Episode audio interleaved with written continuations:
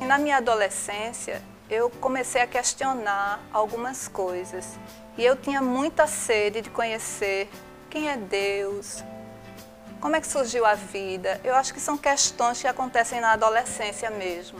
Um certo dia eu estava na frente de casa, passou uma jovenzinha e me entregou um folheto.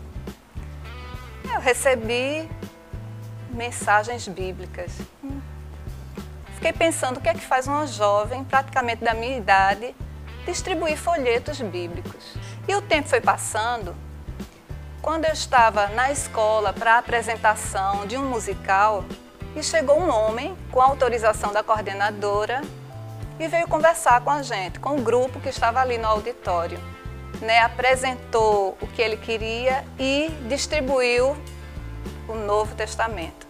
E a gente recebeu, é, ele encerrou a atividade dele e a gente se apresentou e eu fiquei curiosa, porque eu lembrei daquela menina e do que ela fez quando ela entregou aquele folheto, porque aquilo fazia sentido para ela.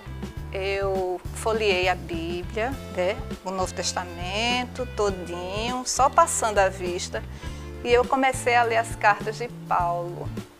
Foi quando ele falou numa nova criatura.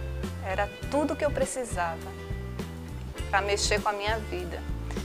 E foi a partir daí, da leitura da palavra de Deus, dessa literatura que me foi entregue naquele dia na escola, que eu comecei a conhecer verdadeiramente quem é o Senhor Jesus. E a partir daí eu desejei muito não só conhecê-lo através dessa palavra, mas eu queria servi-lo. Então eu procurei uma igreja, minha mãe foi comigo, meu irmão também.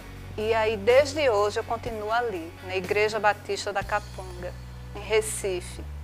Porque todas as coisas cooperam para o bem daqueles que amam a Deus. E eu sou muito agradecida, porque Deus me encontrou,